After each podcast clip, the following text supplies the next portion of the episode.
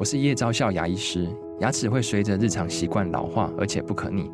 当珐琅质受损，牙齿结构会出现破裂，还有细微的小孔，导致我们牙齿变得又脆弱又敏感。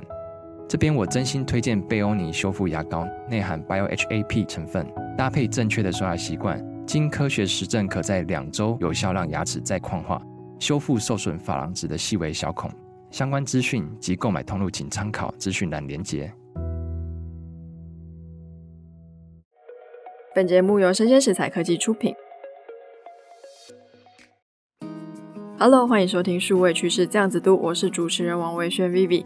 那我们其实大家对于 Podcast 这个字好像越来越熟悉了嘛？那到底现在的产业发展跟它未来到底会变成什么样？有没有更明确的商业模式？那作为这些创作者呢，有没有机会靠它就是养活自己？那我们今天邀请到的是 First Story，也就是我们 Podcast 台湾两大平台之一的营运长 Kirk 来我们节目跟大家分享。Kirk 好。嘿、hey，Hello，大家好，非常感谢 V 邀请我上这个节目，第一次上这个节目，然后现在也没有那么频繁的录音，真的啊？为什么？因为太忙了，真的是非常荣幸，感谢。那我就算是尽量的可以分析我们的这个业态的状况，给大家做一个参考，这样。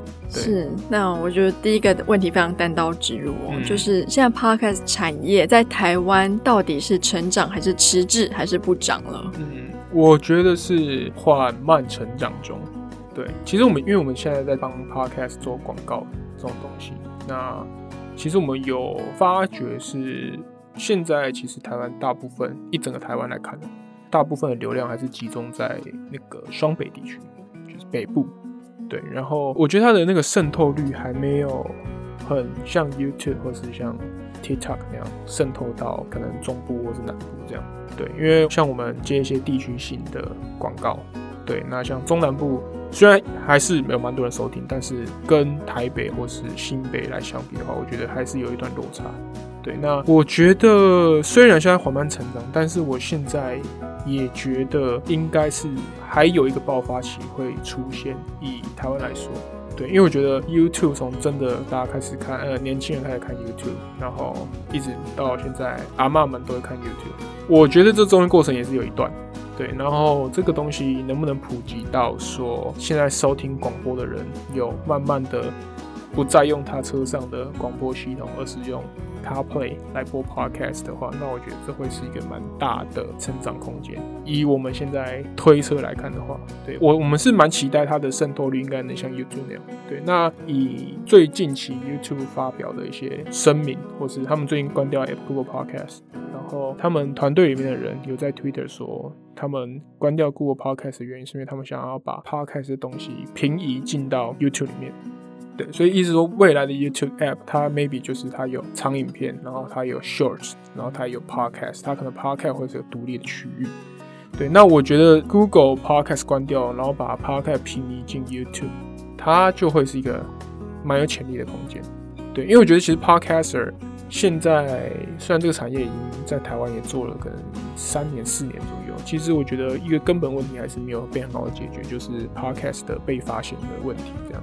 对，就是 Discover 这一块，对于 Podcast 来说是很缺乏的。对，所以现在才那么多 Podcast 要做短影片，或者要做 YouTube。对，因为他们就想被发现。那如果这件事情在 YouTube 上能被解决的话，我觉得 Podcast 的收听的人口还会再更多这样。对，是，可是我觉得被发现这件事情其实非常的吊诡哦。因为如果说我今天就是想要做 podcast，它是一个纯声音的媒体嘛，可是我用影片去推动它。可是为什么我们公司会选择做声音？其实很大的原因是因为我们觉得影片很饱和。你可以看到 YouTube 上可能有几亿支影片，那你要怎么样让大家可以看到你？嗯、我觉得这相对来说好像几率又低一点，比起你在台湾现在繁体的中文节目两万多档。跟我们 YouTube 上可能是几千万个 channel 来比的话，嗯，但我觉得这也是一个鸡生蛋，蛋生鸡嘛。是，就是你看 YouTube 是可能有上亿支影片才会让你感受到拥挤，嗯、但是我觉得 Podcast 里那一块又还有点距离。我觉得我们现在在这个市场，它不是拥挤的状况，嗯，它只是缺少被好好的露出。的状况，所以我觉得如果能有一个非常优秀的演算法去帮助 Podcaster 们被推荐的话，我觉得可能还需要在一段时间，我们才会感受到真正的拥挤。我觉得现在的拥挤有点像是说啊，就是因为排行榜上面那几个，所以很拥挤。我觉得没有到那么正确。对，因为像我们看 YouTube，我们现在有各种类型的 YouTube，各种类型的影片，大家能说出来的 YouTuber 其实超级多，而且光中文的讲中文的中国人、香港人或是台湾人就超爆炸多，对，我们就讲不完的，何况是国外有一堆。就是国外，你身边一只阿猫阿狗走走，你撞到它，可能都是个破百万的 YouTube。对，我觉得还没有到拥挤，但是缺少被发现这样。嗯、对，就我这样讲完，我等下就会录抖音，要推那个数位趋势的。我觉得其实我自己，因为现在你，我现在就是蛮常会滑那个 Instagram 里面那个 Reels。嗯，对。然后我有发现有些 Podcast 做他们的短影片，然后会把一些 Punchline 塞到那个 Reels 里面，然后自己上字幕，我就觉得哎，蛮、欸、好看的。对他这那种状态，原来说，我觉得 podcast 它是一个很长的内容，然后我觉得通常 podcast 只要我有兴趣听的感觉，应该都算哎蛮有料的，所以他们中间把一些东西揭露出来，变成一个 punchline，我觉得是会真的蛮吸眼球的，可能会 push 我想要去完整收听他说的内容。嗯，对，他会让我觉得滑这 reels 是短影片是哎有意义，物超所值。对，不然滑其他那种。正在跳舞或者其他我完全没有兴趣的影片，你就觉得所谓的那种干片，你就觉得哦，真的浪费时间。对，是。那我们延续产业的问题，我现在台湾一个月到底有多少的收听量？嗯，我觉得以我们跟 SoundOn 来看，就是因为现在全台湾可能还有在生存的 Podcast 的平台的公司，可能就是我们跟他们这样。对，我推敲的话，我觉得，因为我们这边的节目。我觉得 SoundOn 那边有个几个超级大量体的节目，他们的收听次数应该是超级扯，比如说像是股癌，或者像是吴淡如，对，像这两个节目应该是巨兽哥吉拉等级的强，对。然后我觉得它的流量的分布在整个 Podcast 来说都是不均匀的，就是它一定是头部超级大，它是个很大的一个花椰菜，然后再往下的话会瞬间收成很窄，然后会再更窄。会到窄到一个不行，所以它会变成一个很奇怪的一个形状，因为还是可能大部分流量都是集中在超级大间。对，那那些大的节目，我觉得以我们现在数字来看的话，我觉得可能一个月的流量，我们两边加起来应该有办法到两亿到三亿左右。对，但我我觉得这个东西，因为我们两家，我觉得这也是要 depend on 一个状况，叫做我们的算法是理智。哦，对。我觉得这个算法你要严格可以严格。你要宽松可以宽松，对，那这个算法也是有一些 podcast 他比较在意数字会来问我们的，对，比如说简单举例来说，我今天听了百灵果一集，因为百灵果很长，所以我中间按暂停，然后我可能就去上班了，然后上班回来，我上班中间都没有停，我回到家在节目上面再按一次播放，请问这个播放量算是一还算是二？对，就是这个东西其实要怎么去把它归纳成一个算法？这件事情是我们跟 SoundOn 可能会在标准上面会不一样的地方，对。但我当然不能带他们讲话，我也不知道他们就自己实际算法，除非他们那个工程师可以就是来解释，但我也不需要他解释。就我们各自有算法，那各自都如果 Podcast 都可以接受我们这样的算法的话，我就觉得是没什么问题的。这样，对。所以那整体状况，我觉得应该是落在这个数字，但可能根据他们像他们的股癌，但我肯定会在这头部上面大非常多。那以其他来说的话，我觉得以常态分布来说，应该不会到差太多。那就最后只看那个算法会怎么调整，这样。对，是。那现在在收听的听众的轮廓，嗯，就是因为很多人会跟我说，Podcast 就是你们年轻人在听的声音啊。可是我们其实旗下很多档节目嘛，嗯、我们也可以看到不同的节目内容，其实不同的年龄层分布，有的就是那种高中生特别多，嗯，而有的是那种六十五岁以上的特别多。那现在到底全台湾就是平均而言，什么样的年龄层都有人在听 podcast 吗？嗯、那他的年龄分布到底先后顺序？我觉得这很这个问题要说，我们要先定义年轻人是几岁到几岁。我觉得四十岁还蛮年轻的、啊，五十岁也蛮年轻的。嗯、对，可能真的可能对我来说，可能老年人应该是八十岁左右。我觉得 八十岁以下都蛮年轻。对我来说是这样，但以现在的受众的轮廓的话，我觉得当然年轻人是蛮有这个收听习惯的。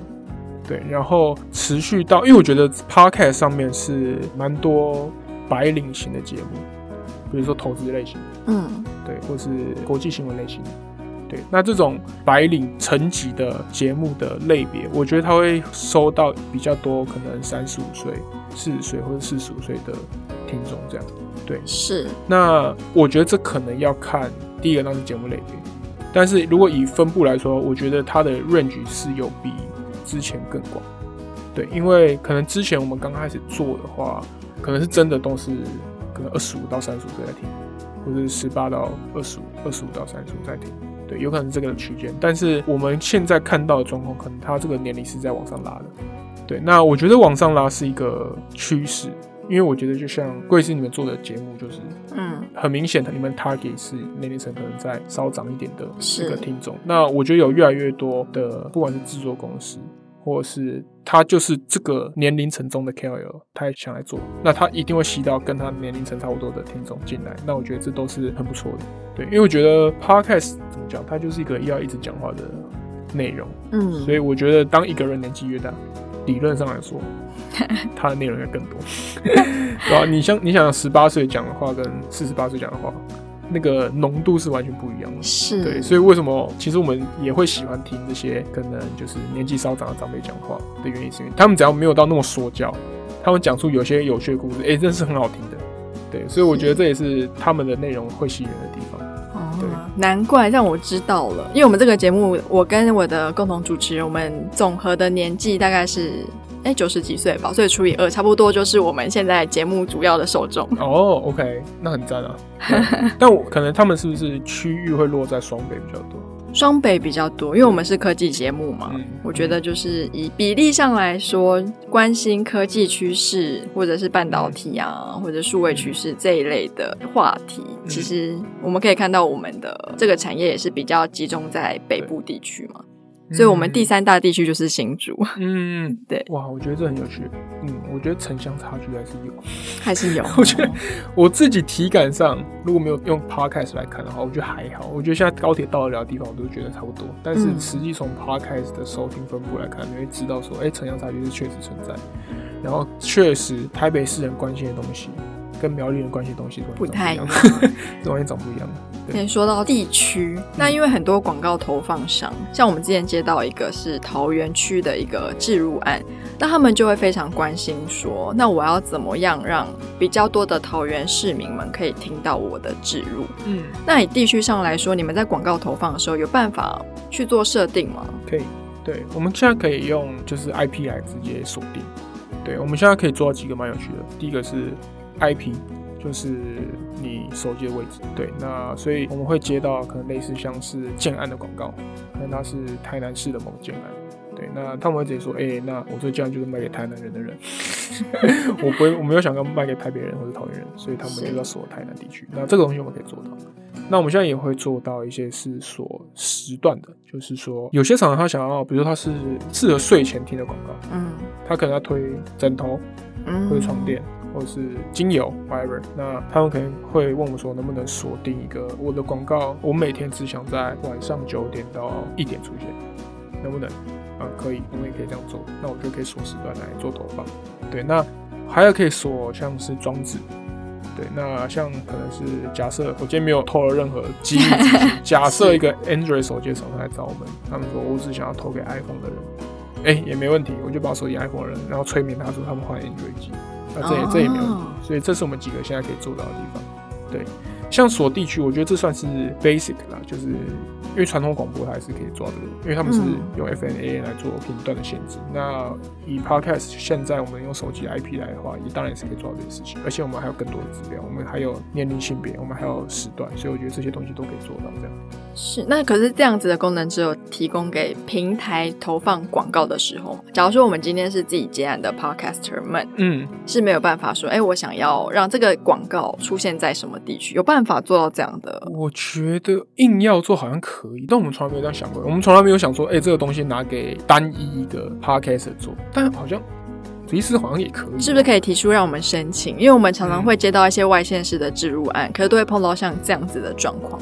意思说，你们的需求可能会是说，我今天这个 podcast，我这个广告只想让假设是嘉嘉义市的人收听，所以如果我今天在台北，我听了你这一集，他应该是没有广告的。对，这感觉可以做，这感觉可以做。对，我们之前没有这样，我们之前就是哦，一大包，然后可能这包预算去塞给一百个节目，嗯、然后这一百个节目就每个都是按照我们刚刚的那个方式去做选择，这样。对，是，这完全没有想过。好。太好了，我们又发掘一个新的模式。原来，因为我以前的想象是说，如果我单独找你叶配的话，嗯。我应该就是我会提出这种要求嘛？因为我我可能已经大概知道你的节目的轮廓跟听众，嗯、但我还提出这种要求，不是很奇怪吗？我觉得我碰到了一些外县市的客户，他们是真的就是很喜很想，他们就很想要，就是只投在那个地方。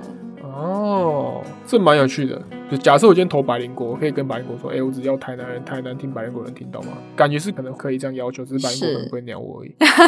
OK，好，没问题。好，没问题。那另外一个是，其实现在非常多人想要当 podcaster，然后我们也有很多的工作坊，等于是在推动产业进行的这一块嘛。那其实很多人会想要问一个问题是，就是我今天也想要变成像白灵果那样的 podcaster。那用 Podcast 这样的媒体去包装自己，变成一个 KOL，你觉得成功的概率趋近于一趴？一趴吗？我思考一下，你说他们想要变成像百灵果那样，可能啊，不用百灵果，可能等级太高了。嗯、他们想要用 Podcast 让自己变成是某一个领域的 KOL。哦，OK，OK，我觉得所有的 Podcaster 其实只要他们是 major 于某一个领域。的话，我其实觉得都很有机会，但我觉得最大的一个门槛是，大部分的素人创作者，你要那些素人创作者，光是每个礼拜可以稳定生产个一两集，然后稳定的写个 IG 的现实动态，或是贴文，或是 Facebook 的贴文，我觉得对他们来说都很难。就是我觉得这是你要变成某个 level 的那种状态，你的 commitment 要很够。然后我看到是大部分创作者，他们其实心里想要成为那样，但是他们的卡片本光是前面这些很 basic 的事情，他们就超忙，会忙不过来。然后当你做好你我刚刚讲这些事情之后，你才会真正进入到一个创作者的一个阶段。我觉得前面你都还可能还是个素人，然后你只是来录个 podcast，但是你要到达这个阶段，把那些事情都可以搞定好，然后变成一个 SOP 去执行你的这个专案的话，你才会变成一个创作者。然后，当你变成一个创作者之后，我觉得你要用创业家的思维去思考你的节目，还有你的这个整个人的设定，然后你要去优化，你才有办法有机会变成像百灵果那样。就我觉得它中间是有一道道关卡是在卡在前面，但只是大多数人没有想要花那么多时间在里面。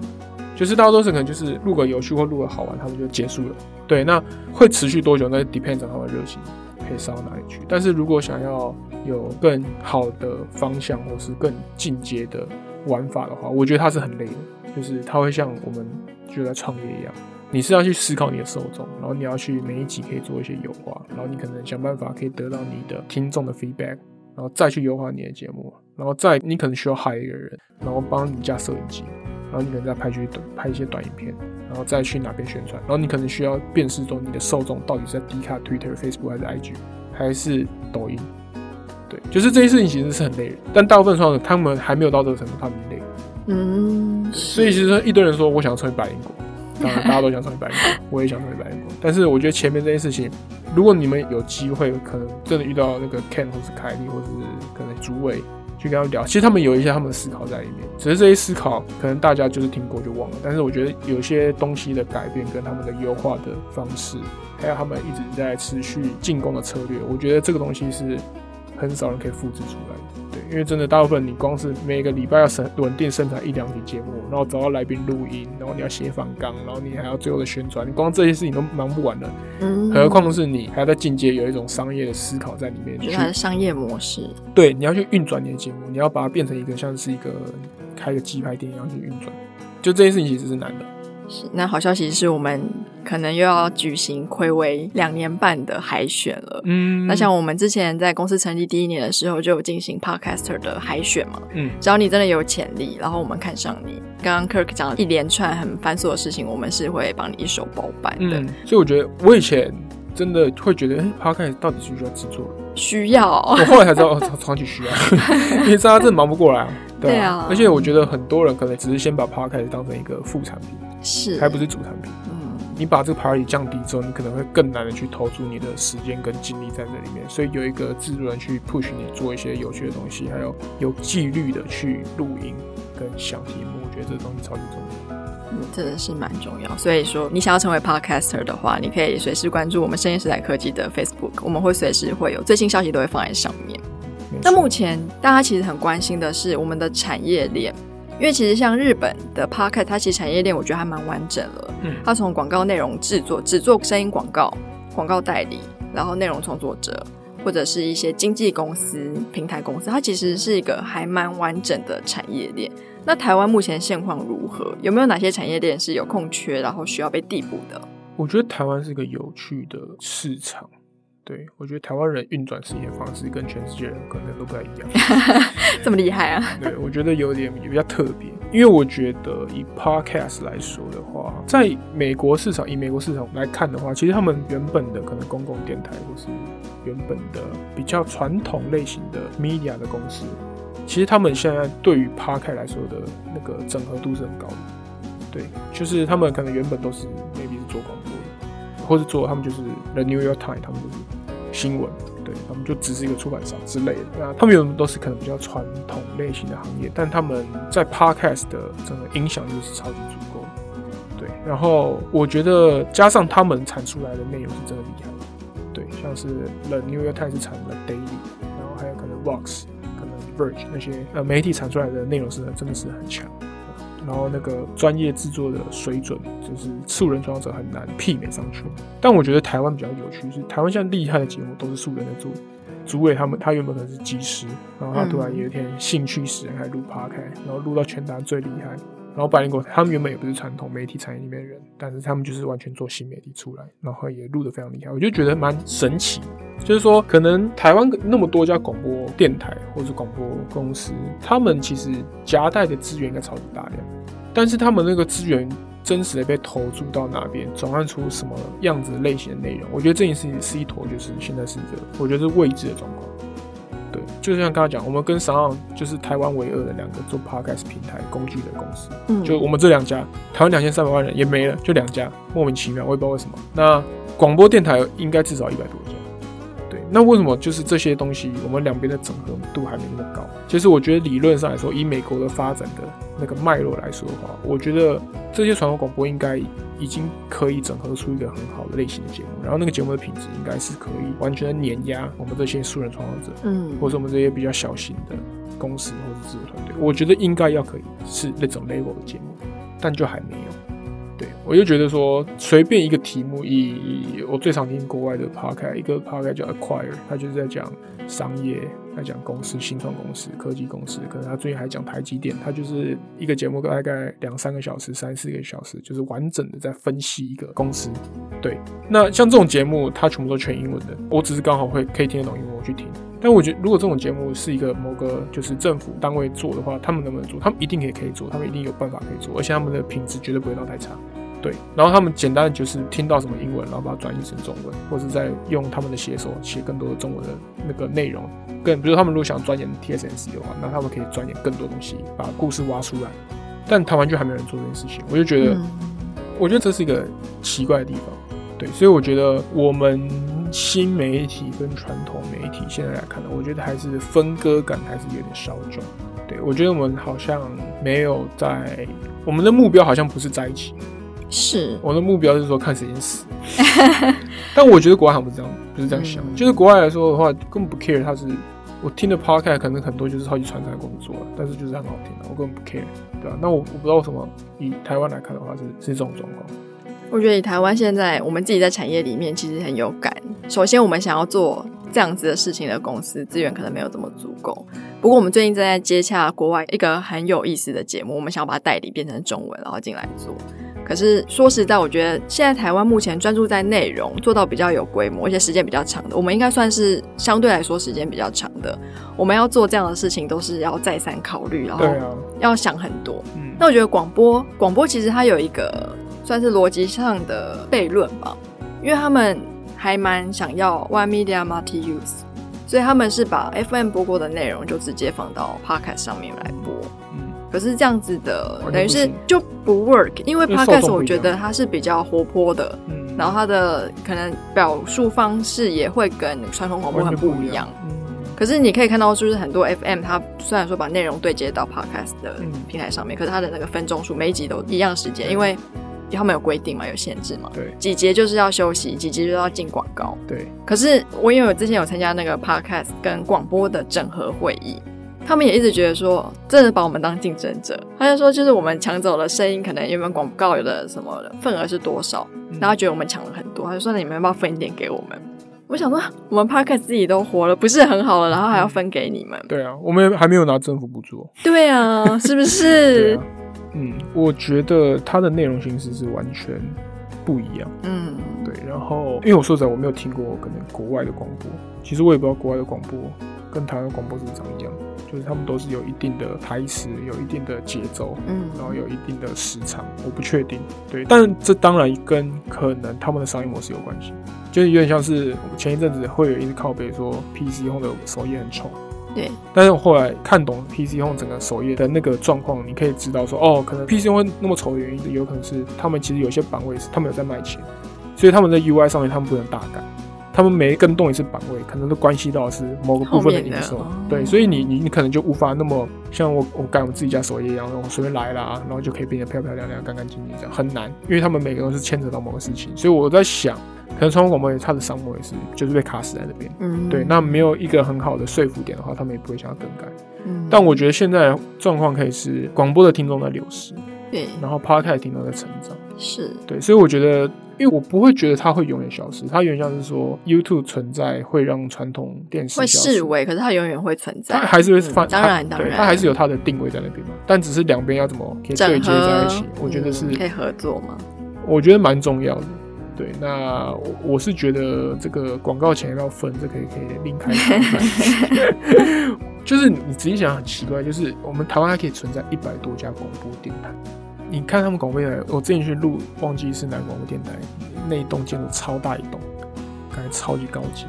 对，然后我想说，哇，这些人到底靠什么赚钱？我自己是开公司，我就很好奇他们到底哪边有钱可以赚，我也想要赚。对，然后我这一次我就摸不透。对，我们台湾 SoundOn 加 Firstory，我们绝对没有那间电台人多。我们两边家绝对没有人，他们人多，而且还可能不止这一家电台，可能超多家电台都是长这种规模的。嗯，就说哇塞，这些钱到底是怎么赚到？或为什么我这个金矿我没有看到，但你们却可以找得到这样？对，应该现在蛮多广播电台还是有国家跟政府去支持了，嗯，所以我觉得本来就是不一样的两件事情。我们只能擦擦眼泪，希望政府看到我们。那我们可以互相互导那个钱啊，就是啊，广播这个嗯也可以啊，但是那个政府的钱也可以，我们可以把它搞成一坨这样，互相帮忙。对啊，是，真的是没关系，我们继续努力。哦没问题。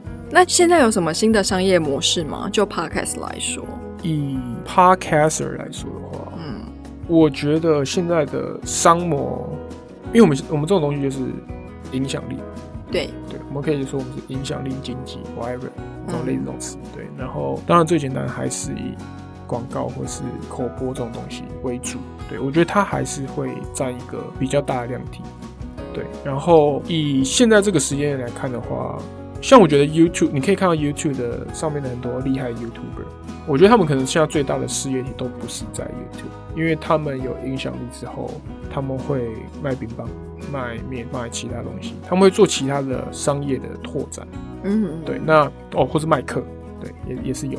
所以这些人，他们到二零二三年，他们可能很多大型的 YouTuber，他们已经做了可能六七年。就是他们到底还有没有靠 YouTube 赚钱？其实我觉得好像没有到那么 depends on YouTube 这样。对，尤其 YouTube 可能政策改来改去，他们也可以直接 k 笑。但我觉得 Podcaster 现在还没有演变到这个状态，因为现在大家的影响力还是建构在 Podcast 上面。对，所以我觉得商模一定还是会是以广告啊，就是口播业配为主。对，我觉得接下来才会就是粉丝的经济，就是你的听众他愿意，不管是他是单次的付费抖内给你，或者他是可以变成一个你开一个某个方案，然后这个方案是真的有回馈到你的听众，或是你没有达成某一样协议或是共识，他可以每个月去固定做订阅。那我觉得这件事情也是一个还算稳定的商业模式，因为它我觉得它比较不会被所谓广告的那种大小月所影响。对，那我觉得这件事情以国外来看的话是相对成熟。那我觉得以台湾来说的话，我觉得它会趋于成熟。但是我觉得我们现在遇到很多 podcast，说实在，他们其实都有能力开订阅制，但是我觉得他们会有一个心理到门槛，是说他们没有想要直接跟听众收费。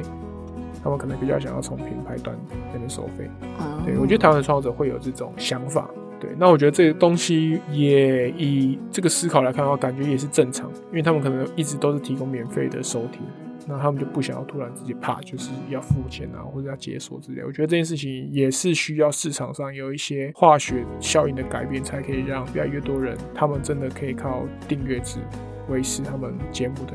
因为实际上在我们的整个后台看到状况是，诶、欸，有些节目真的每个月光订阅制就可以有一个不错的量体在那边，对，那么他们就基本上也不用接广告，他们就可以活得超级好。所以我觉得这件也是一个值得去研究的地方。这样、是。这样听起来，其实因为我觉得啦，它还是跟整个产业氛围有蛮大的关系。